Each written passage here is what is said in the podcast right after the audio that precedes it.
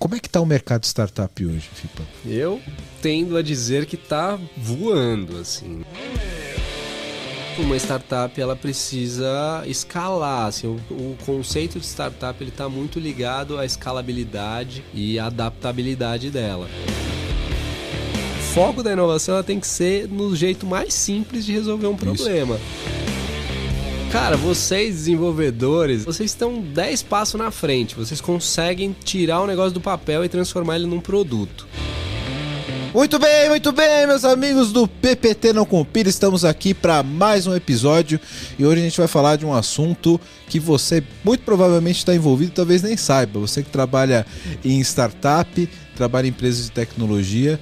Hoje a gente está aqui com o FIPA, do Engenho Hub Ventures, certo, FIPA? Isso aí. A gente vai falar hoje sobre aceleração de startup, como que funciona esse movimento de é, acelerar um, um, negócio inovador, como que funciona inovação de mercado, diferença de mercado americano com o mercado brasileiro, como essas empresas são avaliadas, como que o investidor olha para a startup, tudo isso a gente vai falar aqui para que você que trabalha com tecnologia, trabalha numa, numa empresa startup, trabalha com desenvolvimento, conheça melhor esse ecossistema, certo, Fipa? É isso aí. Obrigado por, pela oportunidade, prazer estar aqui com você. E vamos embora, quero atrair muita gente, quero fomentar o ecossistema. A gente tem gente olhando, tem dinheiro fluindo. Vamos fazer acontecer. Estou aqui para dar todas as dicas e direcionar aí quem quiser entrar nesse nesse mundo. Isso aí, então já se inscreve aqui no canal, se inscreve também no Spotify, segue a gente nas redes sociais.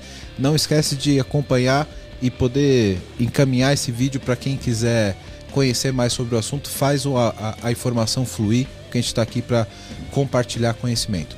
E é isso aí, vamos lá. Obrigado, galera. Bora!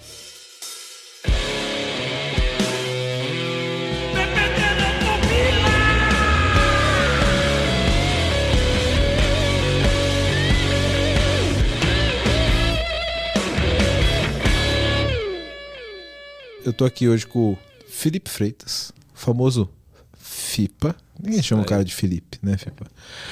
E ele dá Engenho, que é uma aceleradora, dá para dizer assim? Isso. Engenho Hub Ventures. Engenho Hub nome Ventures. completo.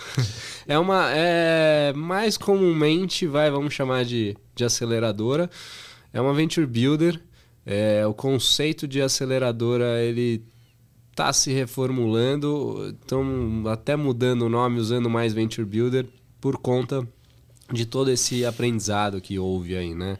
O mercado de aceleração, ele está sendo provado aí, vamos chamar que o MVP dele está rodando aí há uns 9, 10 anos e existem, existiram alguns caminhos aí. É, aquele modelo de incubadora, aceleradora, que faz mentoria, conexões e tal. É, é um modelo que a gente tenta fugir. O modelo de Venture Builder hoje ele é muito mais mão na massa e acompanha a startup até a hora que a Venture Builder vai sair num, num exit. Aí. Então, a gente não gosta muito. Eu sou direcionado a não usar muito a palavra aceleração, mas comumente é muito mais simples você Sim, falar de uma aceleradora, porque é já é um conceito que, que tem aí 10, 12 anos, alguma coisa sim, assim. Sim. Então, a gente vai trazer hoje alguns conceitos mais básicos aqui, porque a gente tem muita gente da área de tecnologia que trabalha em startup, está envolvido uhum. no mundo startup e muitas vezes não sabe como que funciona esse meio, né? O cara tem uma ideia, ele consegue um investimento inicial, geralmente de anjo ali, Familiares. Família, primo, traz uma grana e aí começa a trazer e a empresa começa a crescer. E às vezes o cara está envolvido nesse meio e ele não, não tem esse conhecimento para saber como que isso evolui, como que é esse, esse ecossistema, né? Então a gente vai partir desde o do básico aqui para as pessoas entenderem como funciona isso, como você, profissional de tecnologia, está envolvido nesse, nesse ecossistema, né? E desde você também que é um founder ou um investidor aqui, como que é, consegue pegar algumas dicas aqui com FIPA de como, como que isso funciona. Cara, como é que está o mercado de startup hoje, FIPA, no Brasil? Eu, eu queria já fazendo um adendo. Como que você está vendo esse vale que aconteceu agora de investimentos, né? Selic foi lá para casa lá para cima, né? E muita gente estava botando muita grana em startup, deu uma segurada, o mercado está esquisito. Como que está o mercado hoje? Cara, é. Eu tendo a dizer que tá voando, assim. Não, a gente teve aí, principalmente notícias ruins, mas no geral, esse ano já houve mais investimento do que no ano passado. Houve uma, um corte que pode-se dizer que é até cíclico. É, os unicórnios receberam alguns cortes. Isso nada mais é do que o momento em que os, os investidores testam os empreendedores para falar, cara, será que vai? Vai sem mim então um pouco e daqui a pouco a gente volta. Deixa eu tirar as rodinhas da bicicleta aqui só um pouquinho para você ver que você É, é mais ou menos isso. Eu vivi isso dentro da Canui. A Canui era uma, uma, uma startup na época, né? Eu entrei na Canui no segundo ano. Lá pelo terceiro ano de vida da Canu e para o quarto ano, os investi a Rocket falou, cara, agora vocês vão rodar no break-even, quero ver como é que vocês fazem. E aí ele corta o investimento e você se vira, mostra que você consegue. É, é, é, o teste da adaptabilidade do founder, é o teste de resiliência. É o, é um, nenhum investidor quer perder dinheiro. Eles não estão tirando dinheiro para quebrar a empresa. Eles não vão deixar quebrar. Não é, ninguém é, rasga dinheiro. É, talvez o SoftBank, né? Talvez. assim.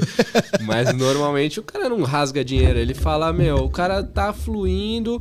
Eles olham os números, falam, bom, dá. Se a gente parar de investir aqui, eles cortarem isso, isso, isso, vai rodar legal. E aí corta e logo daqui dois, um, talvez até o final do ano, já estão voltando a colocar dinheiro de novo para continuar esse crescimento. Mas é cíclico, você precisa testar, ver se o empreendedor está ali na pegada, se o time inteiro está na pegada. Então eles fazem isso. É, mas Esse ao corte, mesmo Fipa, tempo. Só para uhum. a galera entender. Não é tipo a falta de investimento do cara se afastar do negócio. Ele só para é. de injetar negócio para saber se o próprio capital de giro da empresa é. se mantém mesmo sem expansão. É, é isso. isso. Ele um bom, não sei quem já assistiu aí o e-Crash, né? Uma série que eu recomendo demais, achei sensacional. Ela mostra vários aspectos de, de empreendedorismo. É, a importância de você ter propósito no que você está fazendo, a importância de você tomar risco, é, o tipo de fundador que vai mais é, é, vai mais longe, vamos falar assim. Não, não, não tô falando isso como positivo, porque ali tem muita loucura Sim, mesmo. É. Isso que eu ia falar, de é. preferência, é... um, faça um psicotécnico antes. Mas a, a, importância de você ter sócios diferentes, é, o próprio Crash, né? Você tem o Adam Newman completamente diferente do, do, do, outro sócio, que é um cara pé no chão, que faz a, a coisa ali acontecer de forma mais equilibrada e como eles se complementam e tal. E aí você tem um investidor que te provoca pra caramba e que quer ver quer te testar o tempo inteiro. É, então é, é, é, um, é, é, bem interessante de assistir para ver como é que funciona mesmo na prática ali todos os aspectos de fazer uma startup chegar onde ela chegou. Acho que eu me perdi um pouco na pergunta. Sobre o mercado hoje. Ah, não, não, é. Sim, voltando da, da pergunta do mercado.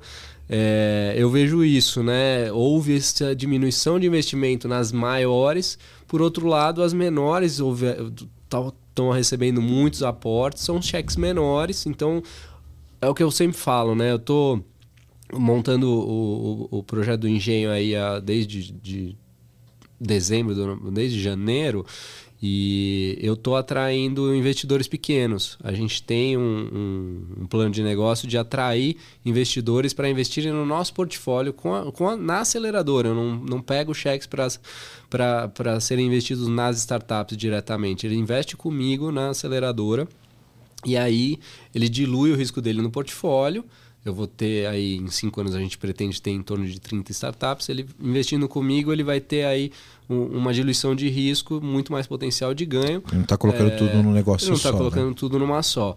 É, e o que a gente vê é que as pessoas estão sempre olhando para as notícias, e as notícias só falam de cheque de 10 milhões. 500 milhões, 100 milhões. Durante 2021, a gente teve série A de 100 milhões. Série A de 200 milhões. Cara, Série A normalmente, por padrão ali, ia até 10 milhões, alguma coisa assim. De repente, esse patamar estourou e aconteceu. É, e aí, quando eu chego para falar, não, vem investir comigo, o cara fala, não, eu não tenho 10 milhões, como é que eu vou investir em inovação, startups e tal? Eu falo, não, cara, dá para você investir aqui. Esses caras que você tá vendo na notícia é três ou quatro. Teve 20, 20 e poucos unicórnios no ano passado inteiro, enquanto que o, foi, foram mais de 20 mil startups investidas. Ou seja, tem um monte de cheque de 50 mil, Sim. 100 mil, alguma coisa assim. Então tá, tá aquecido, é um, é um ecossistema que tá fomentando muita coisa. É, eu fui agora para o Startup Summit, foi incrível o evento. Foram 6 mil, 6 mil ingressos vendidos, lotou, faltou ingresso pra caramba. É, o Bossa Summit, uns meses atrás, foi incrível também. No começo do ano, o Rio Innovation Week foi um caos de tanta gente que tinha, tanta, tanta gente querendo, é, é, principalmente por ser o primeiro evento presencial, né, depois do lockdown e tal. Então, é um ecossistema que está muito forte aqui no Brasil. E aí, olhando em números assim, no, no ano passado foram investidos 13 bilhões de dólares na América Latina inteira.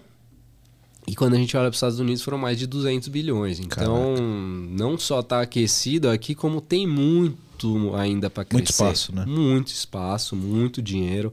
Os fundos internacionais estão chegando forte aqui. E a gente é um celeiro, né? Dá para dizer que, que a América Latina como um todo, mas o Brasil liderando. É, temos muita gente boa, muita gente boa de tecnologia, muita gente boa de ideia. A adaptabilidade do brasileiro é muito alta, é muito forte. A gente vive na, na loucura, né? A gente cara, é. Brasileiro, é. Ele, ele, ele pega e faz, velho. Pega e faz, pega e faz. Na, nas piores condições, Exato. sem ajuda nenhuma, ele vai e se vira. Então a gente tem, a gente tem essa capacidade aí, criatividade para isso. Então eu, eu acho. É, existe, é, se você olhar para o lado pessimista, pô, teve, não, diminuíram para caramba o investimento e tal, mas não é o, o grosso, não é a maioria. É, foi um, é o que é o que aparece na mídia, né? Mas não, não o mercado é o continua sólido e, e, e rodando. Continua, né? investimento crescendo e, e precisando, né? Precisando. A nossa tese, por exemplo, é de logística lá no engenho.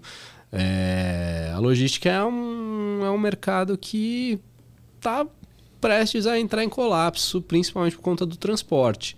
A gente tem vários problemas no transporte no Brasil. É, um deles é ser 80 e tantos por cento rodoviário.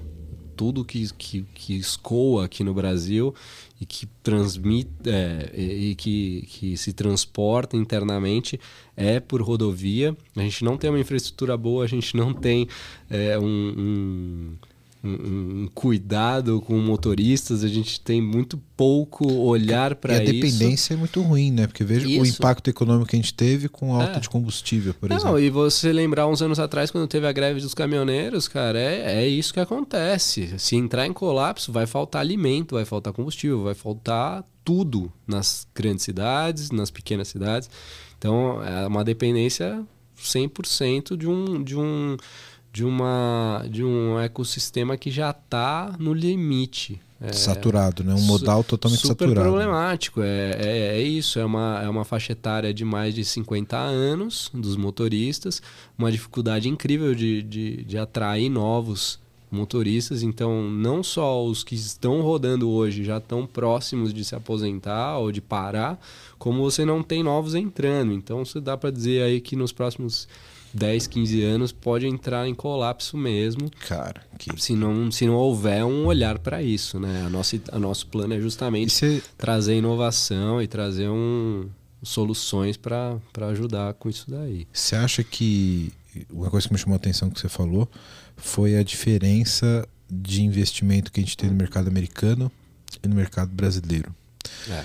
Você acha que a política econômica do Brasil acho que isso é, é, meio que óbvio, né? A diferença de, de, de política econômica dos dois países ele influi muito nesse tipo de, de, de captação de investimento. Mas o quanto isso é real de fato, né?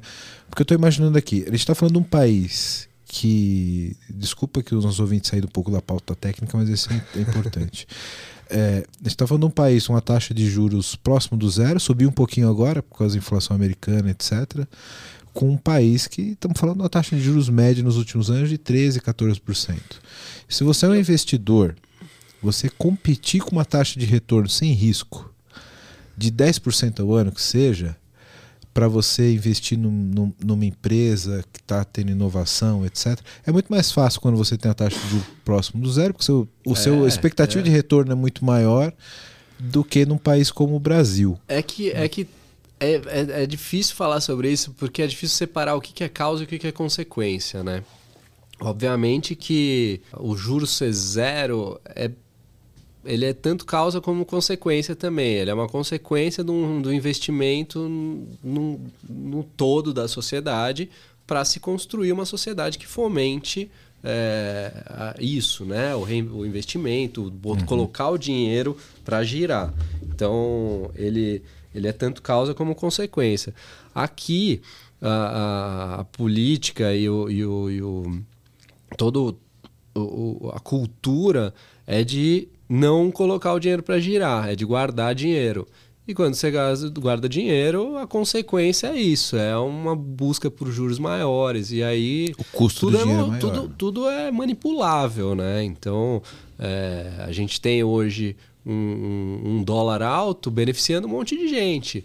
É, então, tá, não é que tá ruim para todo mundo. Tem gente que tá se dando Tem bem. Tem gente se dando bem pra caramba. Só que é. Ele, a consequência disso é uma falta de, de dinheiro em circulação e uma falta de fomento de novos mercados, por exemplo. A gente tem aí o, o país eh, exportando comida, exportando alimento maravilhosamente, porque um dólar alto, é um país que produz de forma barata, com essa economia do jeito que está, as pessoas têm mais dificuldade em ganhar dinheiro, elas se sujeitam a, a trabalhar por mais barato, fica melhor para quem tem dinheiro e quem tem é, consegue contratar pessoas mais barato, com dinheiro, com o dólar valendo alto. O cara exporta, paga pouco aqui e ganha muito lá. Então tá bom. Então isso, isso não ajuda um ecossistema de inovação a crescer porque é muito mais risco. O mercado consumidor com menos poder aquisitivo vai ser mais difícil de você crescer sua empresa. Então, tudo se mistura ali o que é causa, o que é consequência, e aí no fim fica mais difícil de empreender. Se a gente tivesse dinheiro, mais dinheiro circulando aqui, qualquer empresa que fosse aberta com um produto legal, ela crescia mais rápido, não Sim. precisava ficar buscando um nicho tão pequeno. Eu estava nos Estados Unidos nos últimos seis anos, eu estava morando lá, não estava 100% inserido no mercado de inovação, mas levei startups para lá, dei consultoria de marketing digital e acompanhei mais ou menos de perto. E o que você vê, assim, isso é um dado que, que eu vi numa palestra até agora do, do Pedro Weinbarner, alguma coisa assim, da, da ACE, ele falou: é, enquanto a gente tem no Brasil 4% das startups recebendo investimento, nos Estados Unidos isso beira ali os 60%. Então, por isso que são valores enormes.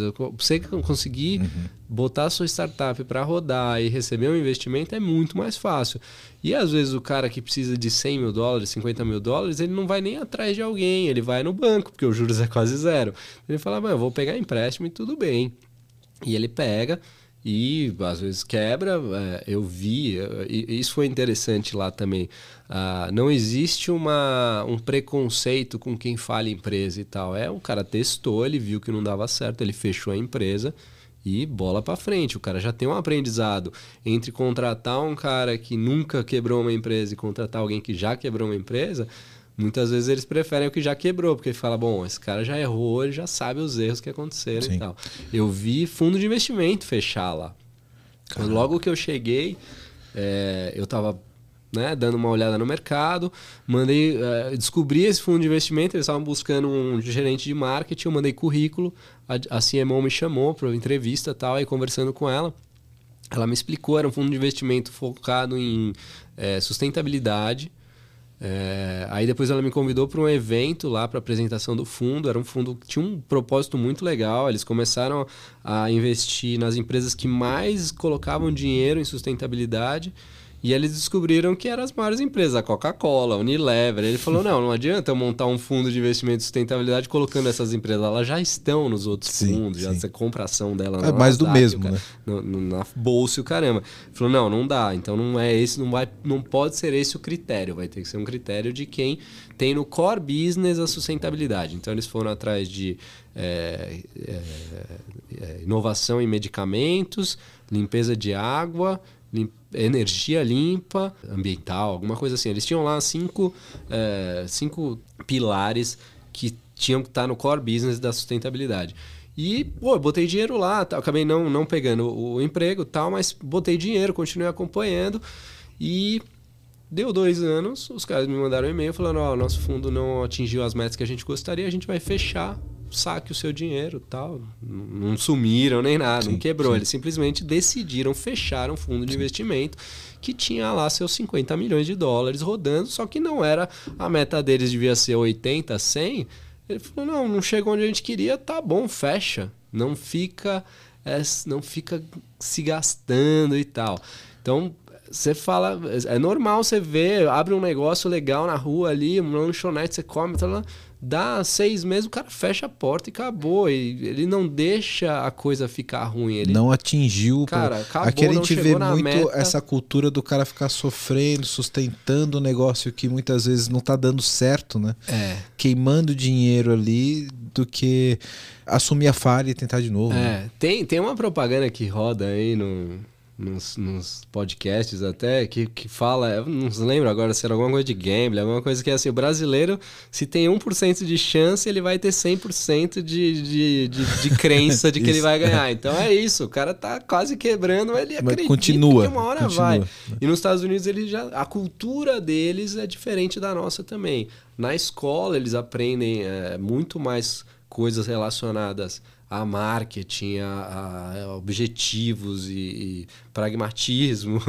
E, então para eles é, é muito mais simples eles definirem KPIs e acompanharem os indicadores e falarem não, não está alcançando, vamos abandonar, do que a gente que é muito mais subjetivo e, E sentimental ligado ao processo, ligado ao negócio, então- né, cara? então, isso, isso, isso ajuda. Por um lado, a gente é muito mais criativo, né? Eles, eles têm um, um- Mais uma né? dificuldade, porque como eles não eles têm menos dificuldades, eles são mais. Eles acreditam demais na ideia deles. Eles não, não veem adversidades como a gente vê. A gente vê a adversidade em tudo.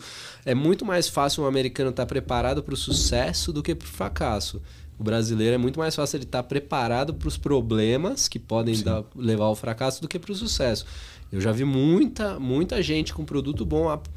A, a, própria Fluor, né? Quando a gente, a gente tinha um produto muito bom, a gente tinha um time muito bom, mas a gente não, não soube trabalhar para o sucesso de fato. A gente ficava mais pé no chão. Não, será que a gente pode cobrar mais caro? Será que a gente pode expandir mais? Não, putz, mas aí vai ter que aumentar a empresa e tal. Então a gente não tinha essa visão de sucesso, de, de Sim, arriscar. visão final, né? De arriscar, de se jogar. A gente tava sempre, putz, é melhor eu segurar a mão, porque, pô, tá bom, esse cliente tá bom, a gente pega mais um. Enquanto o americano tá, cara, se esse cliente tá bom, eu preciso de mais 100 igual a ele. Então eles estão mais preparados para o sucesso, eles acreditam mais que vai dar certo. A gente acredita menos, a gente está sempre olhando para o problema. Caramba, isso aí pode ser perigoso, é melhor eu me segurar aqui, é melhor eu ficar preparado aqui. Então. Tá muda- sempre se segurando em alguma coisa, né? Bom, você que tá vendo esse podcast da hora, tá vendo um monte de problema aqui que a gente tá colocando, né? E quer uma ajuda aí na sua empresa, faz o seguinte: entra no site aqui da VMBears que a gente pode te ajudar. vmbears.io. Nós somos uma empresa relacionada à arquitetura de soluções, a modernizações de aplicações, também atuamos no- na frente de DevOps para ajudar vocês a serem extremamente ágeis. Então, dá uma olhada no nosso site que vai estar aqui embaixo, vmbears.io. E lá você vai poder ver um pouquinho da nossa história, dos nossos profissionais. E aproveitando, se você for um profissional da área de tecnologia que está afim de trabalhar numa empresa legal, um monte de colega gente boa e tecnologia de ponta, manda um e-mail para peoplecare.vmbears.io. Aí já. Agora eu quero meu show, velho.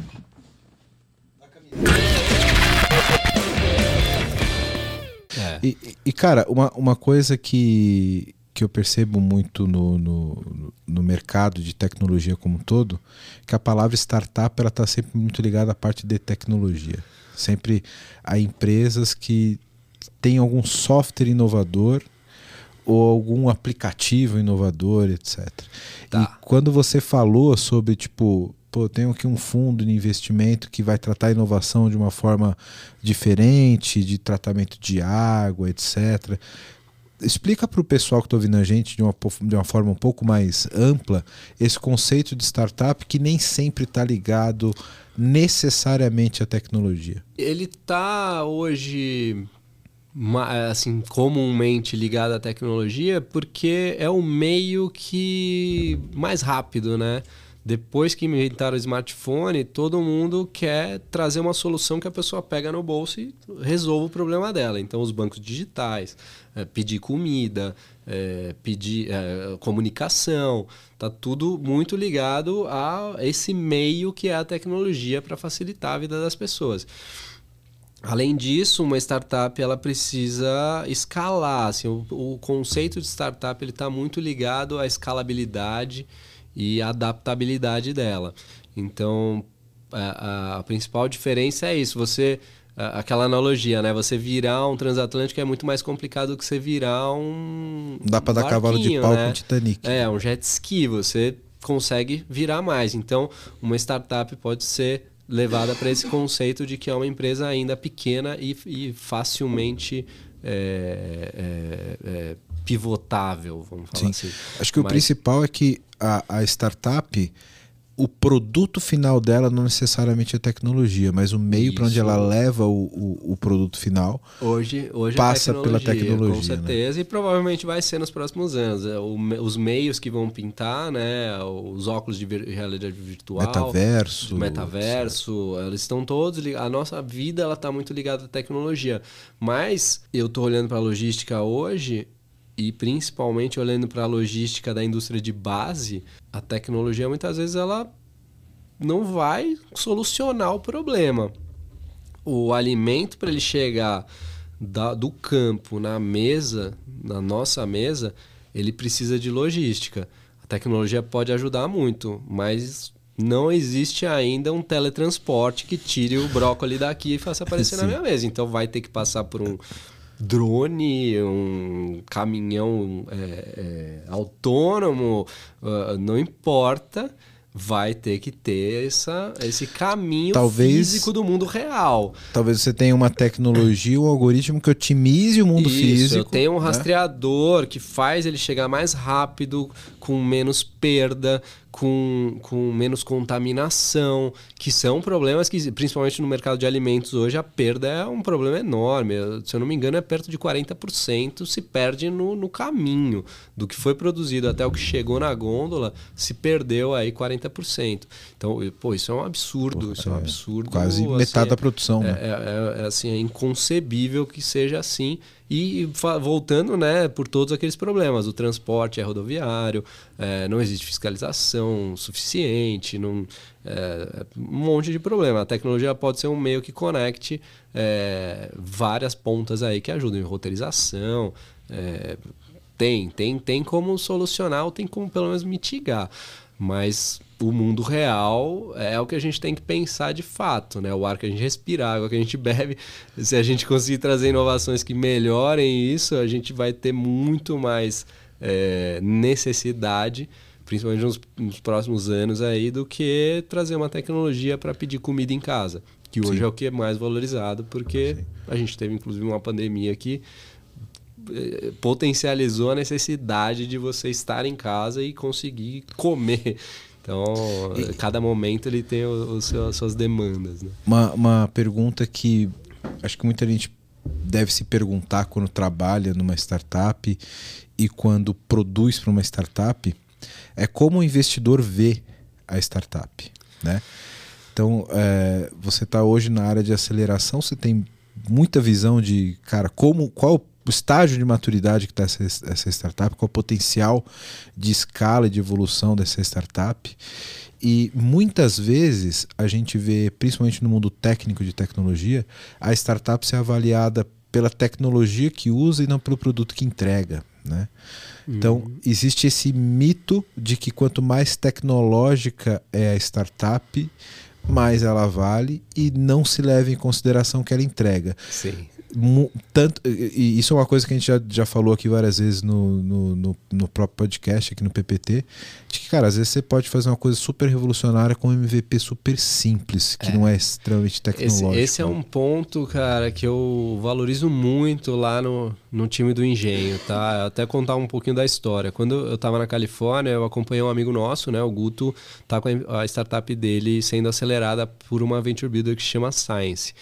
É, eles estão num, numa- num estágio bem avançado de, de, de venture building, porque eles já venderam três empresas por mais de um bi, né? Eles já tiveram participação em três unicórnios, então eles têm é, um, um fôlego aí para fazer o que eles estão fazendo, mas que é muito semelhante com o que a gente faz aqui. Eles, te- eles pegaram 30% da startup do Guto, se eu não me engano, 30, 20 ou 30, mas assumiram a operação. O Guto tinha desenvolvido com um programador, um software, até pivotaram o, o modelo de negócios, mas independente disso, eles pegaram, é, falaram para ele, cara, quer que a gente contrate esse programador, quer que a gente assuma essa equipe toda, porque a gente, você não vai mais precisar tocar nada de operacional, você vai ficar só na estratégia. Você é um founder foda, a gente aposta em você.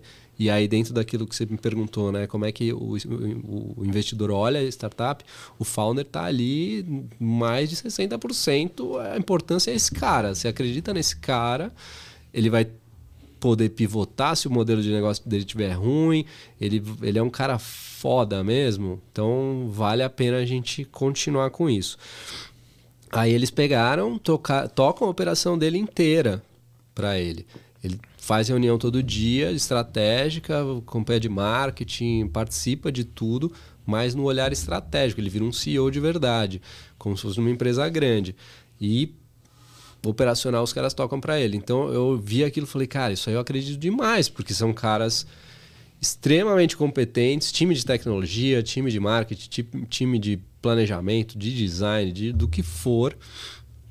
E quando eu cheguei aqui, eu olhei justamente isso. Eles estavam. O projeto do Engenho Hub, antes até da gente se juntar com a FCJ, que é um, que é um grupo gigante de, de venture builders, o maior grupo de venture builders do mundo, em, em números, né? São cin- quase 50 empreendimentos. cin- não, são 50 empreendimentos, 46 venture builders dentro de um, de um ecossistema, né? Dentro dessa holding. E quando eu cheguei, eles, eles têm. No, no Engenho a gente tem a Manetone, que é uma distribuidora de aço, né? A maior distribuidora de aço da América Latina também. E, e uma software house que chama MT Corp. Essa software house ela nasceu do investimento de inovação dentro da Manetone, então ela revolucionou essa empresa, que já era uma empresa enorme. Ela cresceu três vezes aí nos últimos oito anos.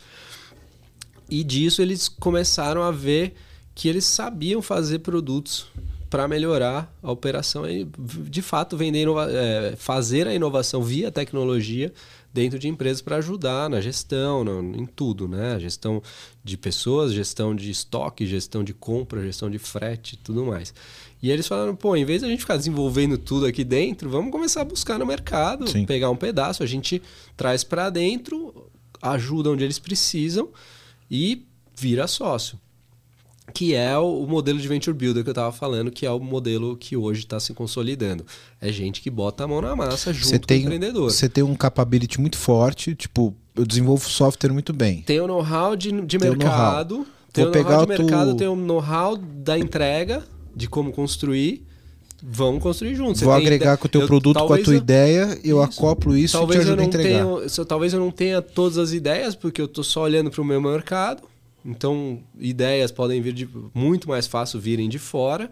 Agora, na hora de produzir, de entregar, e às vezes até na hora de vender eu vou precisar de ajuda, mas na hora de produzir, e testar e fazer acontecer, eu te ajudo. E aí eu vi, eu falei, cara, acabei de ver isso na Califórnia. E com sucesso. A Venture Builder que fez e que eu tive contato mais próximo, ela teve três unicórnios. Que ela...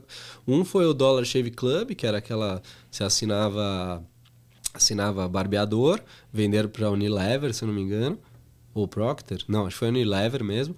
Uma de AI que foi vendida para o Google e uma de. eh, ligada a a biotecnologia, alguma coisa assim, que foi vendida por uma farmacêutica. Então eles fizeram isso, assumiram, fizeram a operação, fizeram a tecnologia tal e conseguiram vender, que também é um outro know-how. Você fazer um valuation, você fazer a startup valorizar para você vender, que é onde a Venture Builder ganha dinheiro, né? A Sim. Venture Builder ela não, não, não, não monetiza nada enquanto ela está acelerando, ela monetiza na hora que ela vende Sim. a parte dela. Então, quando eu vi isso, eu falei, cara, é, é esse é o modelo que eu acredito pra caramba. Vamos, vamos embora.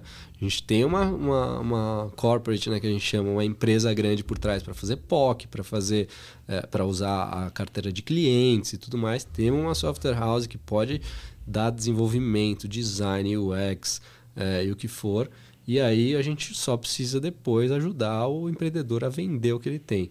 É, e aí, como você estava falando, né, de tecnologia um dos pontos que a gente olha muito é a tecnologia que o cara usou. Às vezes a ideia dele foi muito bem, muito bem feita, é uma ideia muito boa, mas ele desenvolveu uma tecnologia antiga e ela é core business. A gente fala, cara, se. Inclusive é um serviço que a gente vende para investidores, né? Eles ah, não são todos que veem valor ainda, porque dependendo do tamanho do cheque faz pouca diferença. Mas se o empreendedor fala, não, eu preciso de um milhão e eu vou botar 600 mil em marketing, 300 mil em comercial e só 100 mil em tecnologia que já resolve, a gente olha e fala, bom, pode ser que esse 100 mil dê, pode ser que não, deixa eu analisar. Aí analisa o código, vê. Uhum. Teve outro dia uma que o cara desenvolveu, eu não lembro agora que tecnologia que tava, mas já estava descontinuada, já era uma, uma tecnologia que não tinha mais suporte. E a gente falou para eles, cara, vocês vão investir esse, dia, esse 100 mil que você está botando, esse X valor aqui que você está colocando aqui, é, é, muito mais que vai precisar.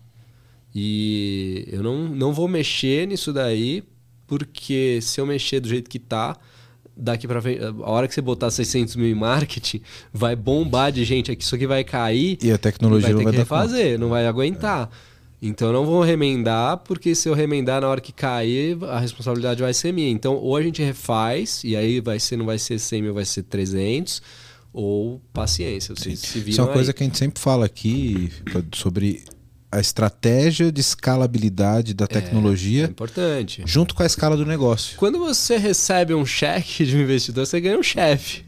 E ele vai te cobrar é, pra caramba. Exato, exato. Então, se você não tiver preparado e não cumprir com o que você prometeu, é como se tivesse um chefe te cobrando. Porque é muito comum, é o, cara, o cara vai começar um MVP, vai começar uma, um, um, produto mais simples e tal. E ok, ele tem que validar a ideia dele, ele pode fazer uma tecnologia mais simples. É aí onde eu Mas chegar. e se essa porra dá certo? É aí onde eu ia chegar. Para o cara validar um MVP, em vez ele desenvolver um, um site, um sistema, não sei o que, usa um no-code, usa um chatbot, usa. Você quer validar a sua ideia, usa o caminho mais simples que você tiver, minimum valuable product. É, meu, produto mínimo viável. Tem que entregar o, o, que você prometeu, não adianta fazer um tem negócio ser, meia boca. Tem que ser viável. Você tem que entregar o que você está prometendo, mas às vezes desenvolver um sistema que pode fazer o mesmo trabalho que um chatbot faz, usa um chatbot. Funcionou, a galera gostou, desenvolve e aí vai para o mercado. O que não pode é você querer ir para o mercado com o, o, o, o, chatbot. Não, aí né? é isso. Você, e esse é o problema. Você prova, na hora que você fala, cara, agora realmente as pessoas estão comprando a minha ideia. Vamos escalar. Aí você tem que estar preparado para desenvolver. Mesmo que você não precise ter a escala para milhões ainda. Não, vai você, aos poucos. E, é isso e aí. esse é o desafio da, da tecnologia, né? É. De você ter um plano de tecnologia que escale junto com o negócio. Né? É. Por exemplo, o nosso plano na Venture Builder, é, a gente vai pegar startups para vender em cinco anos. Então também não adianta querer correr. E, e até cinco anos talvez seja pouco. Talvez o ideal sejam sete anos.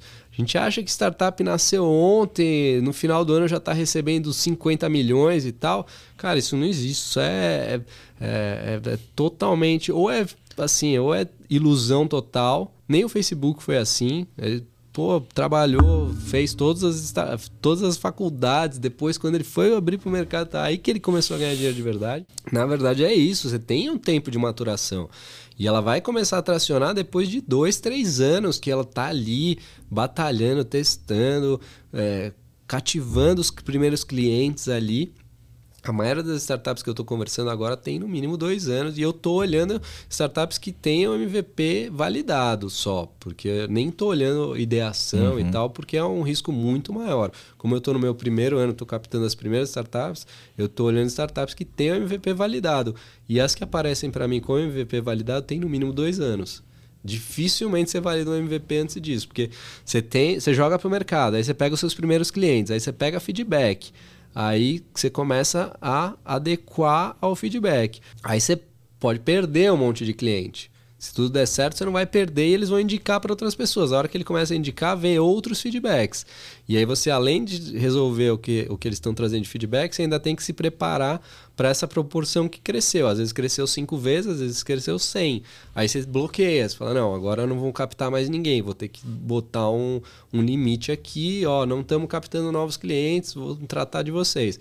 Aí você batalha para melhorar seu NPS lá, seu score de de satisfação. Aí melhorou o score de satisfação, ah, lá vamos abrir de novo. Tá com, tá com o servidor funcionando bem, a infraestrutura está segurando, abre de novo. E aí você, talvez organicamente você vai crescer muito rápido. É Mas você tem que, que ter esse vai e volta para não. Como é isso no dia a dia de trabalhar com essa startup e, e, e conciliar esse mundo de tecnologia e de produto ao mesmo tempo?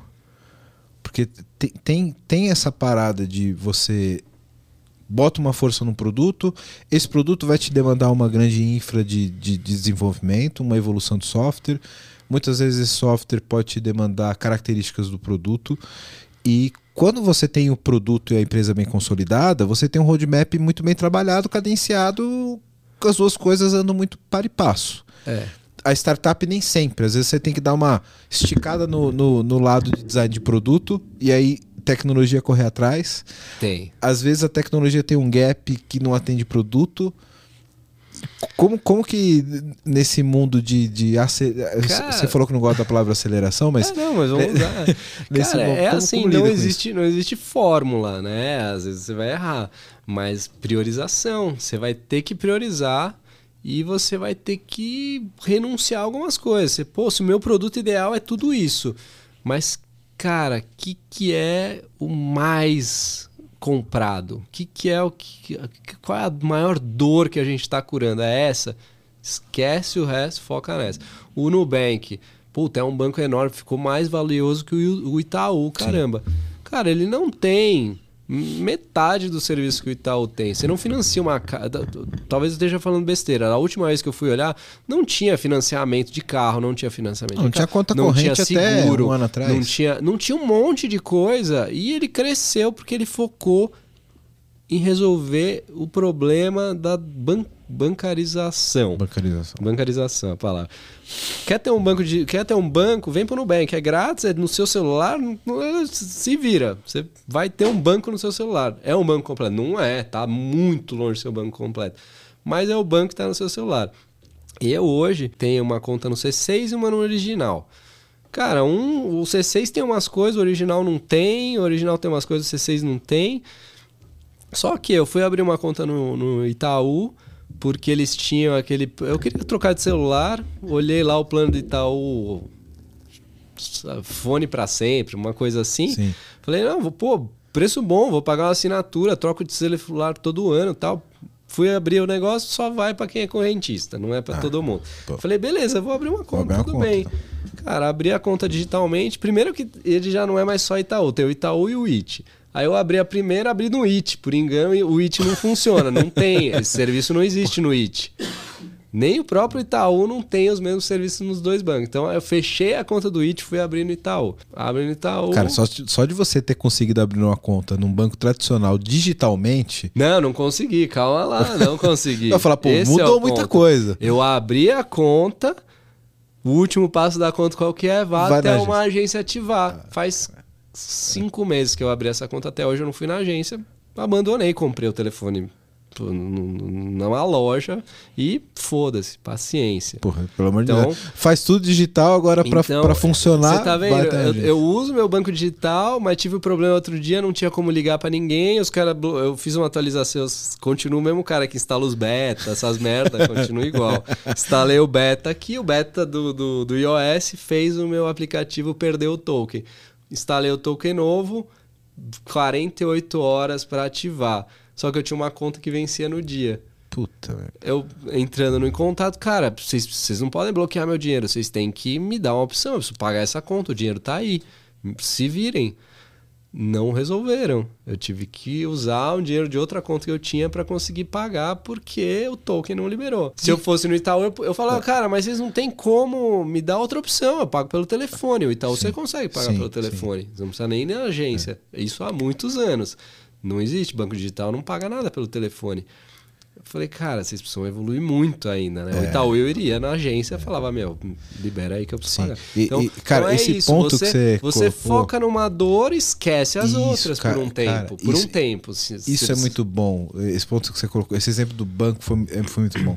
Porque quando a gente fala do, do digital completamente, a gente acha que é tudo Cara, é uma maravilha, resolve tudo pelo celular. Aquela, aquele meme, né? Eu quero ver você ir na agência a hora que tiver aqui. Então, quando é que, é. Como é que você vai na agência? Ficar abrindo conta em banco que não tem agência? Como a é hora que você, precisar ir na agência, você vai aonde? É. Né? É então, é quando a gente fala que, pô, resolve tudo pelo celular, é uma maravilha e tal, até a hora que você não tem mais o celular. É. é. Esse, essas histórias das, dos roubos, né? As pessoas estão roubando o celular hoje. Até uma piada bem feliz, né? Hoje vale mais a pena você roubar o celular de alguém do que fazer um esquema para roubar um banco. Você rouba o celular da pessoa, ativa tudo que ela tem ali no banco, você consegue. Pessoas tomando golpes aí de 30, 40 Sim. mil, 50 mil, 100 mil é, roubaram outro dia, eu vi um cara no Twitter que era um cara famoso, influencer e tal. Cara, prejuízo de 300 mil, assim. E alguns não estão conseguindo nem acionar juridicamente seguro e tal, porque existe, tem que existir uma proteção, né? O dinheiro está no banco, Sim. não é? Não pode ser assim tão fácil de roubar. Só que hoje é mais fácil você roubar um celular do que qualquer outro tipo de roubo, porque você Você roubou o celular da pessoa, você acessa três, quatro contas do banco dela. Não só você rouba o que ela tem via Pix, você manda Pix para uma outra conta, como você pode até pedir empréstimo pelo celular dela. Pois você é, pede um empréstimo é. no nome da pessoa. Você rouba mais do que o cara tem, você deixa ele com a dívida. o cara tem, o cara tá pagando. É. Aquela, aquela, aquele outro documentário lá do, do golpista do Tinder, né? Sim. O cara fazia as pessoas tirarem empréstimo no nome dele e no fim, os crimes que ele cometeu foi de falsidade ideológica, uma coisa ou outra, e as Ficou, pessoas estão com dívida. É, ele não roubou, ele pediu dinheiro, as mulheres davam, ele. Então é um absurdo, mas existe gente usando a criatividade para isso. Então, Por isso, ó, fica a dica. Múltiplo fator de autenticação sempre, galera. Sempre, ó. É chato, é chato pra caralho. Você tá na frente do celular, bota digital, ainda tem que receber o SMS, mas, cara, na hora que precisa, Vale é. a pena. Sempre coloque o máximo de camadas o de meu, Sabe o que eu fiz o contrário? Eu tirei todos os logins, assim. Eu, cada vez que eu entro no meu banco, eu abro o banco, eu digito meu CPF, digito a minha senha. Não Boa tenho Face ID. Não... Abri o app do banco, tá em branco. Não tem login, não tem senha, não tem nada gravado. Então eu falei, não, é mais fácil do que double check, o cara. É também é uma boa. Mas uma é, funciona. Então, cara, muito cuidado com, com segurança digital te, teve até recentemente um, um, movimento das pessoas terem o celular do banco, você viu isso? Sim, você deixa um celular em casa. É, que é para usar o celular do, do banco. banco. Cara, é, é, Aí a gente volta ao começo, Cada né? Cada Porque... inovação traz um problema, às vezes esse problema faz você voltar para o passado. Exato. Aí você imagina, você tá, no, você tá aqui, a gente está aqui gravando o, o, o podcast. Aí você precisa fazer um pagamento. Pô, não posso fazer porque o celular do banco ficou em casa. Qual é a diferença de você ir daqui no caixa eletrônico? na agência. é, você não, volta na. Você voltou pro na, começo. Na, no, no hábito do passado. Exato. Exatamente. Porque ele, é, ele funciona. É, é, Às vezes é isso, né? A inovação a gente acha que é trazer um jeito novo de fazer. Cara, a inovação é ter o, o foco da inovação ela tem que ser no jeito mais simples de resolver um problema. Isso. E, e Você... os, resolver os problemas que aquela solução pode trazer, né? Também. Porque você pode trazer uma solução, como por exemplo, agora, beleza, agora você pode pagar pelo celular. Mas e os problemas que isso trazem? Né? Qual, qual, é. Quais são os problemas de segurança que isso vai trazer e tal? Eu acho que a inovação contínua tem disso. É. Porque toda vez que você resolve um problema, você cria dois. Isso, isso é um ponto. A gente acha que, por exemplo, bancarização, o, o sistema bancário brasileiro, ele está entre os mais inovadores do mundo. Porque a gente precisa inovar Sim. muito por conta de segurança, por conta de as maluquices que Histórico a gente de vive inflação no Brasil. que a gente viveu. Nos? Estados Unidos, os caras, eu pagava o, o- o aluguel do meu escritório em cheque via correio. Fazia um cheque, mandava pelo correio, eu falava, não, você não quer que eu faça um wire tran- um TransferWise, um wire transfer, né? Uma transferência, uma- um- não existia um Pix, mas lá tem um semelhante ao Pix que chama Zelle, ou o próprio Vemo, que é um app, que é como se fosse um Pix.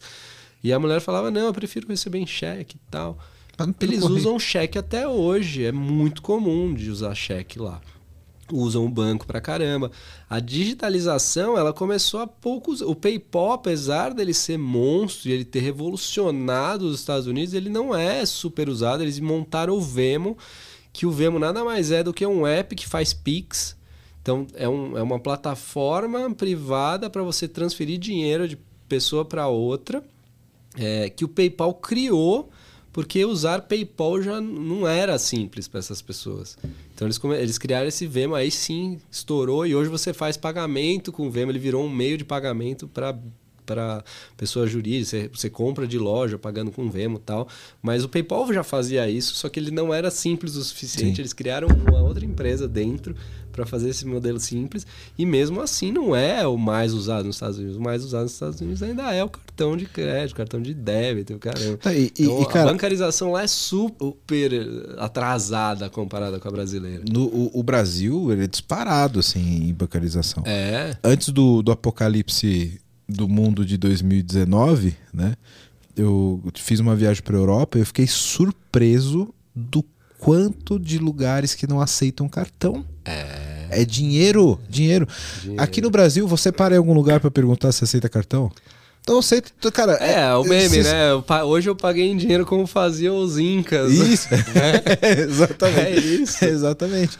E, cara, lá tá- é, é normal ter lugar que é, é cash, é espécie. É, é. E, cara, É loucura. Pra- pra gente- No- nos Estados Unidos começou-se um movimento de não aceitar mais é, dinheiro. É, aliás, eu vi um dado hoje que no lançamento do Apple Pay houve um crescimento de pagamento por, por contactless, né? Usando o NFC, por, em, em sei lá, 60%, um aumento de 60% nesse mercado, é, sendo que 90% dessas empresas que começaram a aceitar não aceitavam nenhum contactless antes do Apple Pay.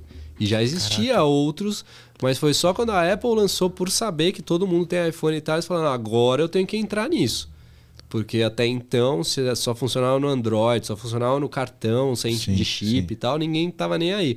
A hora que a Apple lançou, eles falaram, agora a gente in- introduz aqui. E aí hoje existe um movimento para não aceitar mais dinheiro lá. Tem vários lugares que você chega e não aceita dinheiro. Só que a população mais velha tem o costume de usar dinheiro pra caramba. Então existe agora o contrário daqui, né? Aqui você consegue pagar de qualquer forma, até com Pix. Lá eles- o dinheiro eles estão recusando. Falando, não, eu só quero digital. aqui no É mais Brasil, seguro, digital é mais seguro. Você não ter um cofre, né? Uma caixa registradora com dinheiro é mais no seguro. Brasil a gente aceita vale transporte, velho. Eu- Que veio, o brasileiro ele tem, que- ele tem que se adaptar. paga- Você paga É. é, pano no farol com Pix. né? É, aqui no Brasil, bicho, a gente faz qualquer negócio. Faz tem- qualquer a gente não. É. tem esse luxo de se dar o luxo de não aceitar dinheiro, não aceitar cartão. Aceito. É o que você falou, o brasileiro ele tá, ele tá tão preparado pra diversidade É. que a gente, cara, sei lá, vamos aceitar o que vier, o brasileiro tá aceitando, né, cara? Paga com permuta, com escambo, que permuta, é, é- é Só não, só não aceita a visibilidade. A visibilidade não pode aceitar. É. Não, te- esse programa te dá visibilidade, não. Isso É, aí esse é, aí- isso é chaveco. Essa aí é, Não essa é aceita, velha? Não, essa é velha. Não, porque é um projeto que essa daí não Vai te dar, vai pro seu portfólio, vai te dar isso aí, ó, isso aí é golpe. Essa é das antigas, hein? Quero falar com você agora que ainda não conhece a Clever. Clever é uma empresa que já tem mais de 3 milhões de usuários em 30 países com 30 idiomas diferentes, que tem trazido soluções em blockchain, criptomoedas e ativos digitais. O objetivo da Clever é te dar liberdade financeira para operar nesse mercado de cripto. Então, se você acredita nisso, se você acredita nessa liberdade, você já pensa como a Clever, vai conhecer os caras, é clever.io. Estão contratando também pessoal para trabalhar com cripto, com blockchain. Então, se você tem interesse, se você tem conhecimento nessa área, procura a Clever. Se você gosta de criptomoedas, se você opera no mercado, você precisa conhecer a Clever, precisa conhecer as soluções da Clever. Então, o endereço está aqui embaixo no vídeo. Para quem não está no YouTube, é clever.io. Vai lá, vai conhecer que realmente é um mercado sensacional.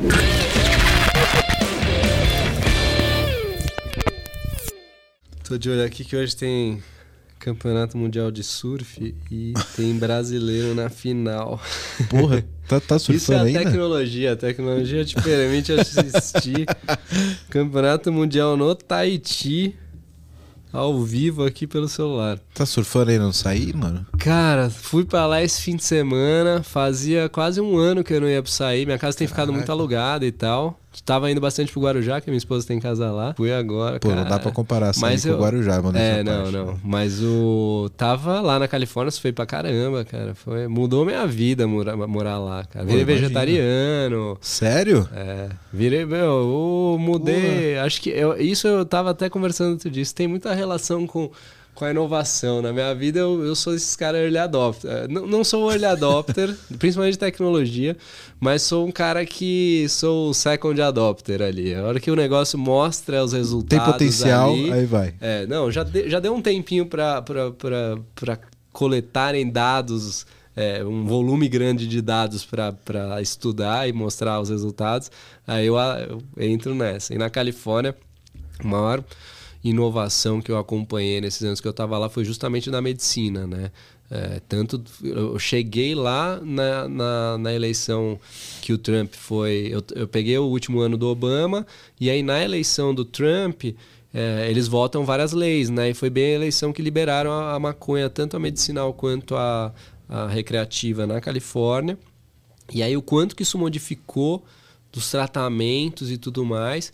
E no, na área da alimentação a mesma coisa, o quanto que estavam se pesquisando e desenvolvendo é, alimentos mais limpos e, e o quanto que a carne fazia mal para a saúde e tal. E eu comecei a en- entrar nesse assunto e eu tenho problema de colesterol e tal. Falei, cara, vou abraçar isso aí. E abracei, fiquei vegano um ano. Cara, mudou o desempenho do meu corpo absurdamente. Meu colesterol baixou pra caramba. é, E é um problema genético, até porque ainda não, não ficou abaixo do mínimo, mas já tá bem perto do, do máximo ali. Mas fica bem perto do máximo. E, puta, recuperação depois de esporte, inflamação, dores, o caramba diminuiu pra caralho. Pô, Depois a gente precisa e conversar Então- sobre isso. então Como é que você um- traz proteína pra dentro do teu corpo sem comer Ah, carne, velho? Cara, a proteína ela tá no grão, ela tá na semente. Pô, mas pra você tá- comer proteína que tem num filé de frango de feijão, você tem que comer 2kg de feijão, velho. Hum, Não, não, não. É, é que assim, é, numa vida normal, principalmente a gente trabalhando no computador, você não precisa de 2 mil gramas de caloria, de, de caloria por dia, nem fudendo. A gente fica uh, se forçando a comer muito mais do que o nosso corpo queima. Quem tá é, hipertrofia, o caralho, vai ter que suplementar. Olha, eu, tenho, eu tenho É, que tem que comer suplementar. 200 gramas de proteína por dia. Eu tenho que Então, comer quantos quilos de tá feijão? Em, você tá em, né, em, como é que fala? Bulking, né? Você tá em, em fase É, de crescimento fase de crescimento. muscular. Aí você vai ter que suplementar, é mais normal. É, vai, vai, mas também, cara, você vai pegar até proteína de batata, ela tem Porra. 30, quase 30 gramas de proteína para cada. Cara, é quase um para um. É um negócio alto pra caramba. Descobri outro dia de batata, nem sabia. Eu como a de arroz, às vezes a de lentilha e a de ervilha, são as mais comuns. Mas a de batata eu descobri que tem uma- um grau de proteína alto pra caramba. Eu não sei o de gosto e tal. Mas você vai suplementar como você suplementa whey. Só que em vez de vir do leite da vaca, vai ser do, do- do- do- de algum sentar, vegetal. Vai trocar uma ideia sobre isso ainda. Cara, é, voltando à, à pauta, você falou que o- hoje a Engenho ela foca em startups de logística, Isso. né? Como que é feita a avaliação dessas startups? Quais ah, são os então, critérios? voltando, né? Você falou a sobre gente, MVP gente já assim, validado, é, né? é, hoje a gente está num estágio que a gente está buscando MVP validado. O, Você falou do founder, também o é, perfil o ponto principal, com certeza, é o founder. Os founders, muitas vezes, né? E principalmente se o founder tá no melhor lugar para ele, se ele tá liderando o produto, ele é o cara de produto, ele podia estar tá olhando para o comercial porque ele é um cara que vende bem e tal, entende da ideia, e aí eu coloco Porque nem sempre produto. o cara ele faz o papel de dono. O cara, faz o papel que precisa, né? Ele vai precisa- é. tampar os buracos. Mas a ideia da Venture Builder é justamente olhar esses buracos e falar, não, aqui é buraco, aqui é buraco, aqui é buraco. Esse aqui é o papel que ele tem que estar. então a gente tampa esses aqui e esse aqui ou esses aqui, que são dois, três founders, eles cobrem, a gente ajuda eles no que eles precisam para eles terem tempo e, e, e, e ócio criativo que for para eles melhorarem o produto, estratégia e tudo mais. Então o founder é muito importante. Aí é, obviamente, eu tenho uma software house junto, a gente vai olhar a tecnologia muito a fundo. Tenho, né, um, um, time, né, um centro de serviço compartilhado que a gente chama, jurídico, contábil, fiscal e tudo mais para dar esse suporte. Mas o que eu vou olhar de fato é a capacidade de crescimento da empresa e aí isso influencia muito no produto que ele desenvolveu. Mas, de novo, o founder é muito importante, porque tem founder que o cara, às vezes, ele quer construir um negócio. Vamos falar, um, um, um negócio familiar. Ele quer ficar muito rico, mas ele não quer ter um chefe. Se esse cara não quer ter um chefe, ele não quer ter um investidor. Se ele não quer ter um investidor, não serve para mim, porque eu só vou receber dinheiro na hora que eu vender. E para eu vender, tem que ter um investidor comprando. Então, o perfil do founder vai, vai me, me direcionar. Se o produto dele for muito bom, mas o perfil dele não for de, de, de startupeiro, né? De, de olhar para cima e falar, cara, essa aqui é só a primeira que eu vou vender para abrir outra, para fazer não sei o quê, ele não encaixa com a gente. Então, ele precisa ter um, um potencial de, de tocar um negócio. É, a tecnologia tem um peso grande, a gente sabe do, do valor, principalmente porque como eu sou uma venture builder, eu vou fazer em 5 anos o que ele faria em 10. Então, eu preciso olhar para a escala rápida. Se eu for escala rápida, eu preciso estar com uma tecnologia bem preparada. Eu vou olhar a capacidade dele de liderar um time, de, de tocar um, um, uma operação como um todo, porque a hora que ela escalar vai vir time, ele vai ter que olhar. Eu vou olhar para o time também, não só o founder, mas o time que está ali. Vou ter que olhar a parte financeira, a parte como é que ele precifica, como é que ele cobra, é, como é que ele. É, se tem margem ou se a margem está ilusória, se ele não está vendo alguns problemas. Então, o, o, o, economics ali da empresa tem, tem muito valor, mas tudo isso é, é, é. Se, o- se, o- se o founder topar essas coisas, se ele aceitar a ajuda da gente, já é meio O caminho resto andado. você ajusta, né? Já é meio caminho, já é já, já mais fácil. aconteceu de você ter casos extremos de, por exemplo, você conheceu um founder, o cara é muito foda, o cara é muito bom, com um produto que você fala, cara, esse produto ele não vai pra frente, não vai dar escala, esse produto não é bom, mas o, mas o cara tem um perfil muito bom. E o contrário, você fala, cara, esse produto é muito foda, mas tá na mão de um cara bosta. Cara, eu, eu assim, na, na Venture Builder a gente ainda está começando, a gente está trazendo as primeiras startups agora, então é, é novidade. Mas na nossa história, né, é, eu já vi isso.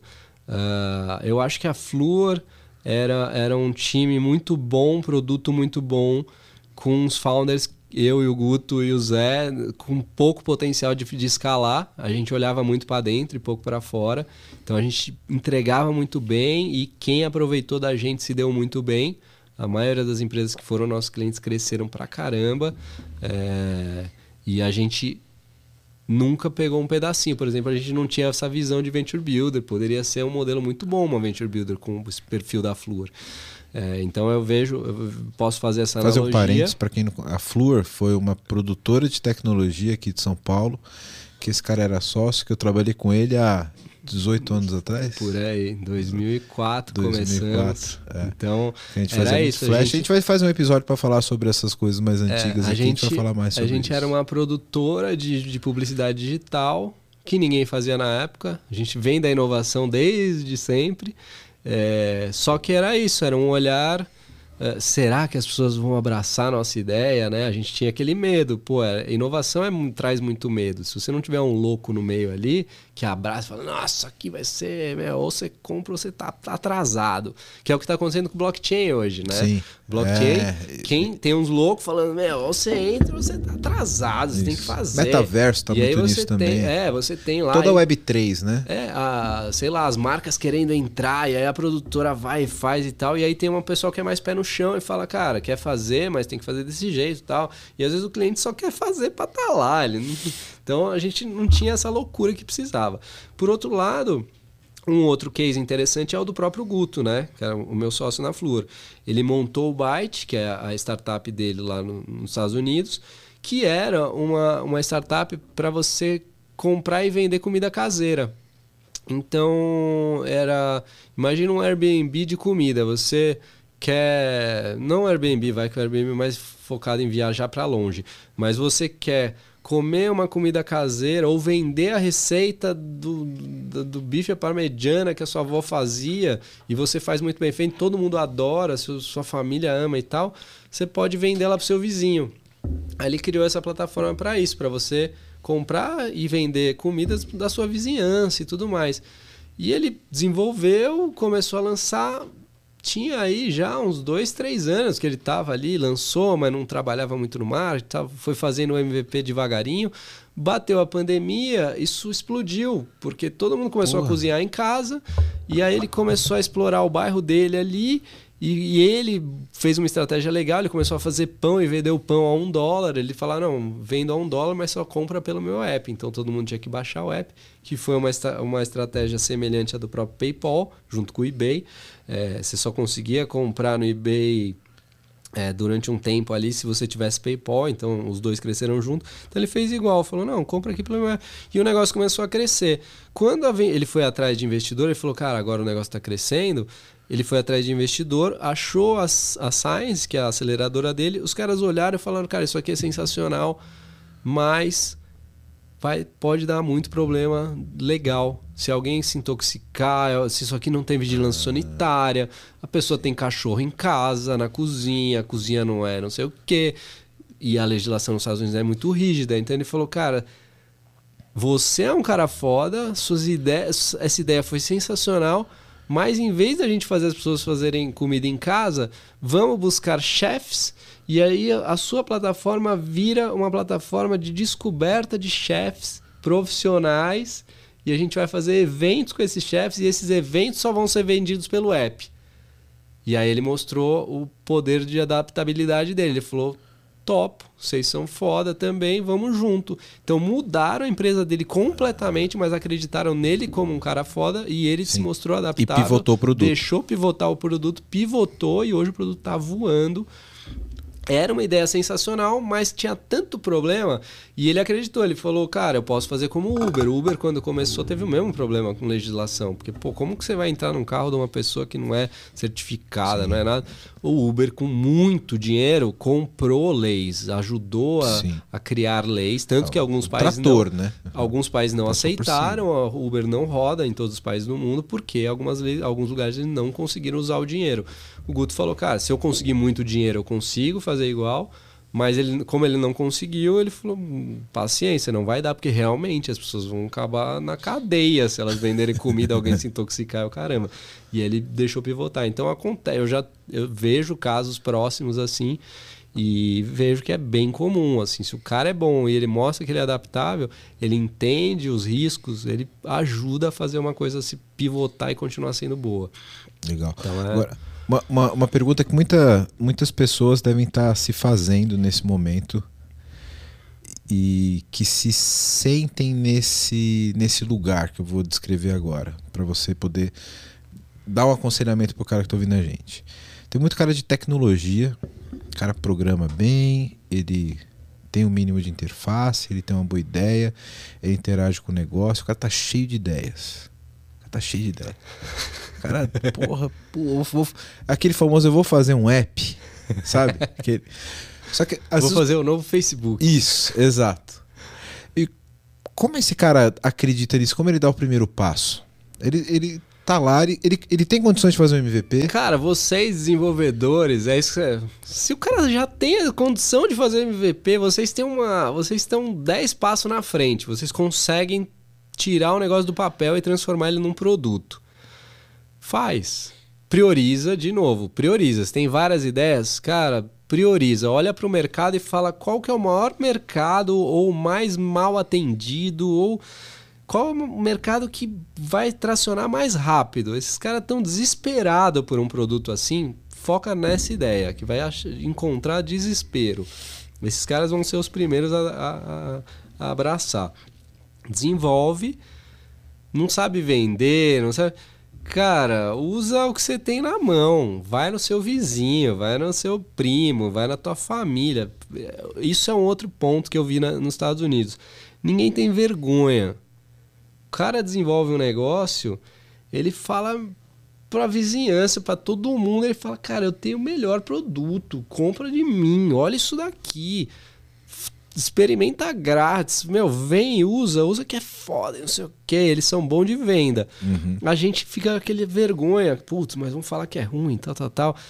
Cara, perde, joga, joga pro mercado, entra no Reddit, entra no Discord, entra no que for e pede pra tua comunidade. A comunidade é, é, desenvolve- de- desenvolvedora ela é muito unida, muito grande Muito colaborativa, né? muito colaborativa, aproveita. Eu tô, eu tô ajudando, mentorando uma, uma startup de game. Eu falei a mesma coisa pro cara. Eu falei, cara, foca na comunidade, desenvolve MVP e joga pra comunidade rápido, com uma feature que seja. E rece- receba o feedback e aí planeja o teu roadmap. Joga pra comunidade, cara, aproveita que você tá dentro de uma, começa por ela. Se for bom, vai vai rolar. Se não rolar, aí pula para a próxima ideia. Mas, cara, desenvolve. Não, e desenvolve rápido e simples. E, e- e, aí, de novo, aquilo que eu falei. Você tem uma dor para resolver. Não vai resolver quatro, cinco. Resolve uma do jeito mais simples possível. Os caras vão falar: putz, isso aqui é muito bom. Mas e se ficasse vermelho aqui? Ia me ajudar a entender se é bom ou ruim e tal. Ah, tá bom, vou botar no meu roadmap aí, botar verde ou vermelho para você. Se, hum, sei lá, 50% pedirem a mesma coisa, aí você desenvolve. Nem sempre o cliente está certo. É, tem que ver sempre- que quanto mais específico você é, menos problemas você resolve. É, né? é, Às vezes você é pode estar isso. trabalhando para resolver o problema de uma pessoa. É isso. quanto Tem- você poderia Nem todo feedback né? precisa ser levado em consideração. Você deixa acumular ali alguns feedbacks iguais para você botar no teu roadmap. Mas, cara, foca em um problema, resolve e evolui nele até a hora que você pode olhar para o próximo e ir expandindo a tua... Mas, mas faz, faz porque tem gente olhando, tem gente procurando, você, a, a tua dor pode ser a dor de vários. Eu vi outro dia no Twitter uma um desenvolvedora que não lembro se era um- um homem ou uma mulher até, mas desenvolveu um- uma wallet para ajudar a controlar despesas e tal. Ela falou, cara, por que, que eu estou fazendo isso? Porque os que tem no mercado não integram com os bancos brasileiros, tal, tal, tal. Tem líderes de mercado muito grandes, muito funcionais, mas não curavam a minha dor. Eu vou desenvolver para mim, quem quiser usa. Eu integro com o Nubank, eu entrego não sei o que que os outros não fazem, então eu fiz desse jeito. Se vocês gostarem, usam. Aí ela bombou no Twitter, deve estar estourando de download. Então, cara, só faz e joga pro universo. Né? É isso aí. E- mas, ó, veja, um ponto importante que eu quero destacar. Tem que resolver um problema. Tem que resolver, Tem que resolver um problema, cara. Usa no code, usa Wix, usa. Esse é... o ponto do desenvolvedor. O, o desenvolvedor, ele adora criar uma solução para achar o problema depois. É. Ele adora, cara, adora. Então não pode ser assim. Você tem que primeiro Não. resolve um problema. É o desenvolvedor agora, cara, olha que solução maravilhosa que eu fiz. Agora eu vou achar um problema que eu É, possa mas, resolver não, com é o isso. contrário. Eu acho um problema e falo, eu vou resolver esse problema com isso aqui. Um, um Excel, um chatbot, um chatbot de WhatsApp. Nem desenvolve a ferramenta de chat. Usa o WhatsApp que todo mundo tem. Consegue fazer um negócio legal que rode no, que resolva no WhatsApp? Meu, faz no WhatsApp. Não desenvolve um novo app de comunicação para resolver isso. Não reinventa a roda, né? Não, não vai competir com o Facebook. Loucura. Espera o Facebook vir te comprar. Muito melhor, né? É. Desenvolve, desenvolve do jeito que der. Um Excel, um no-code, um Wix, um WordPress, pode ser a solução que você precisa. Isso aí. Fipa, quem quiser conhecer mais da, da Engenho, o cara que está lá já com MVP é, validado, já gastou o dinheiro da família inteira.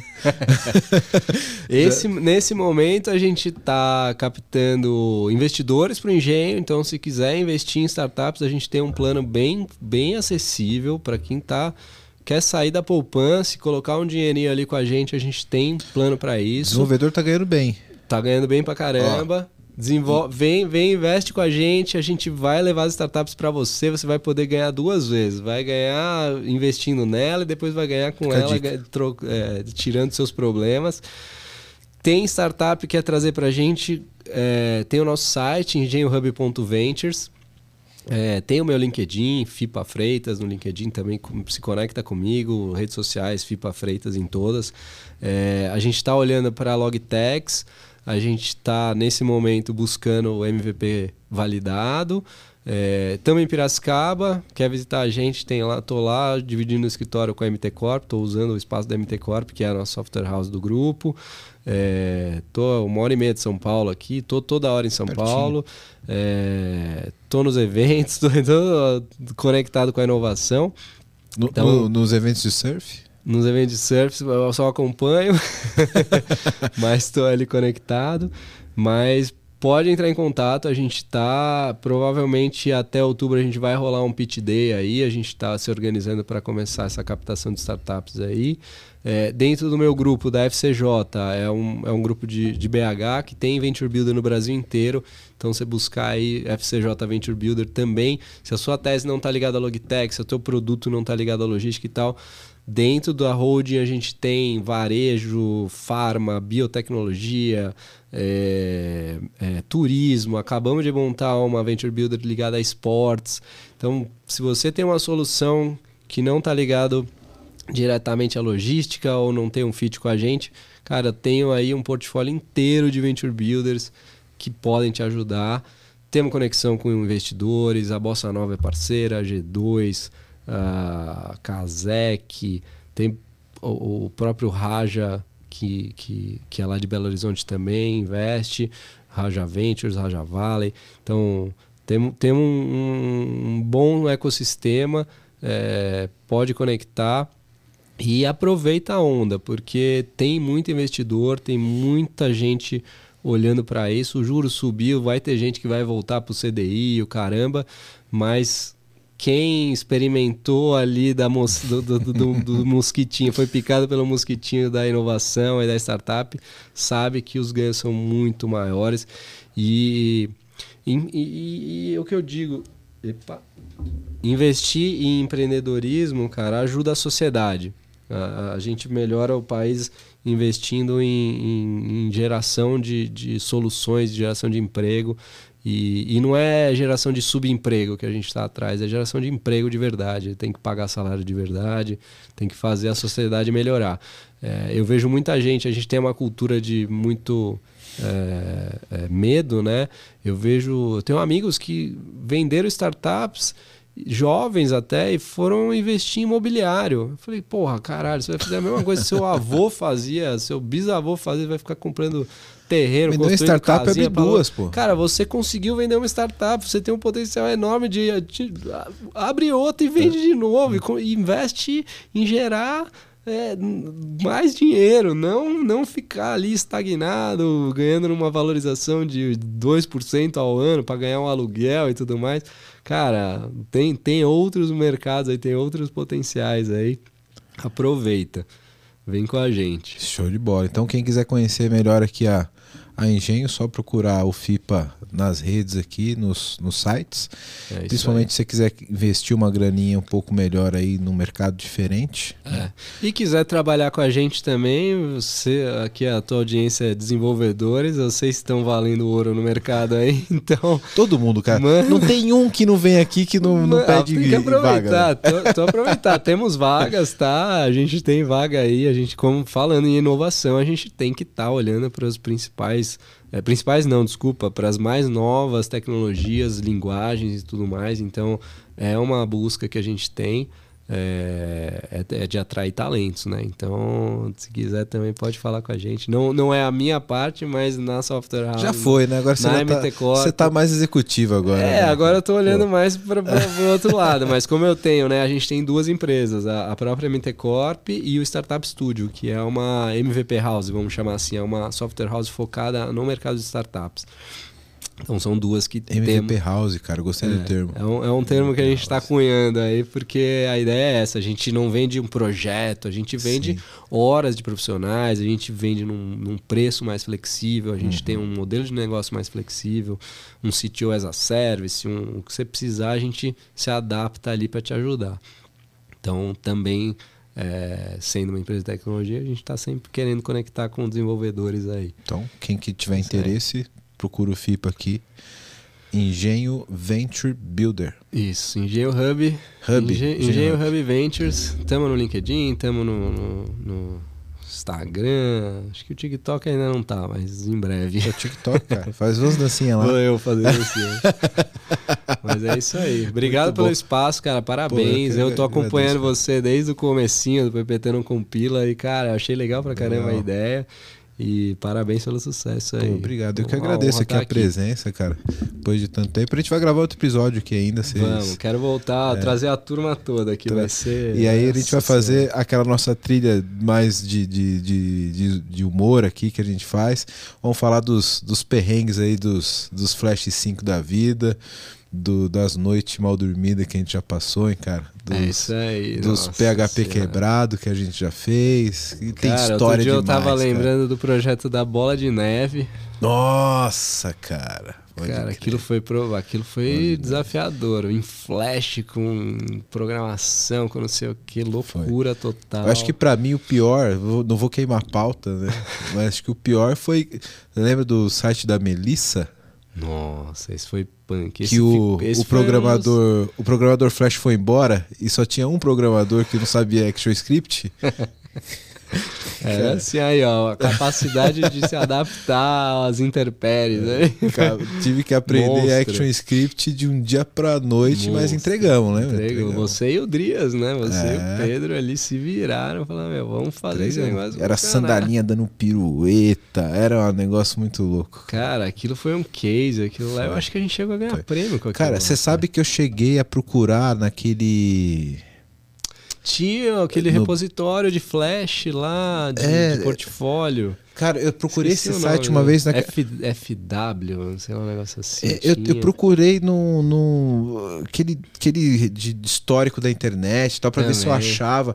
Porra, não achei, velho. Flash, se você tiver. Não, Porque no Flash não, não, salva, salva só é, HTML, o é. SWF não fica. É. Falei, eu... cara, aquilo tinha que tem que estar salvo em algum lugar, velho. Porque Tinha, aquilo era maravilhoso. Cara, aquilo era maravilhoso. O e-commerce inteiro em flash, cara. Totalmente maluco de navegação. Isso, é. Hoje em dia é, é, é antiquado, mas aquilo foi maravilhoso. É, na época era, era o hype. Era o metaverso de hoje. Era o metaverso de hoje. pois é. Fipa, Maravilha, obrigado. Obrigadão, cara. Obrigado. Conto contigo aqui de novo pra gente fazer uma. Pra, pra contar essas histórias todas aqui pra galera.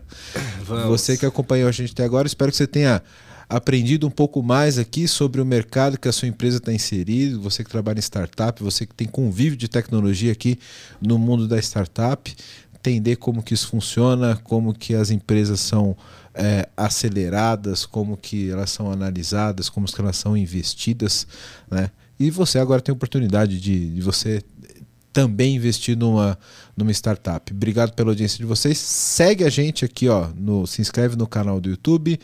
Acompanhe a gente no Spotify também, Twitter, Instagram, TikTok. Tem TikTok, a gente tem TikTok, é. só que a gente não faz dancinha.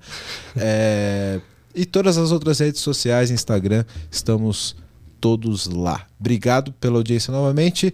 Um abraço, FIPA, obrigado. Valeu, galera. Até mais. Um tchau, tchau.